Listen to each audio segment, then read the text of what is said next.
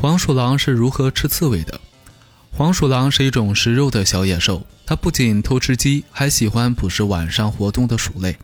当然，如果遇到一个肥肥圆圆的刺猬，它们也不会轻易放过。可是，刺猬浑身是刺，它是如何下嘴的呢？众所周知，黄鼠狼最大的本领就是会放一种臭屁。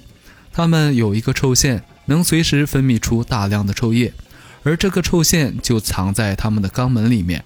这种臭液的威力很大。不管什么样的对手，即便是狼，黄鼠狼的一个屁就可以让它停止追赶，所以黄鼠狼的屁又被称为救命屁。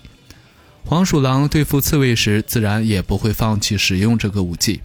刺猬一旦遇到黄鼠狼，就会缩成刺球，这时黄鼠狼会对着刺猬蜷缩身体的缝隙，将屁直接喷进去。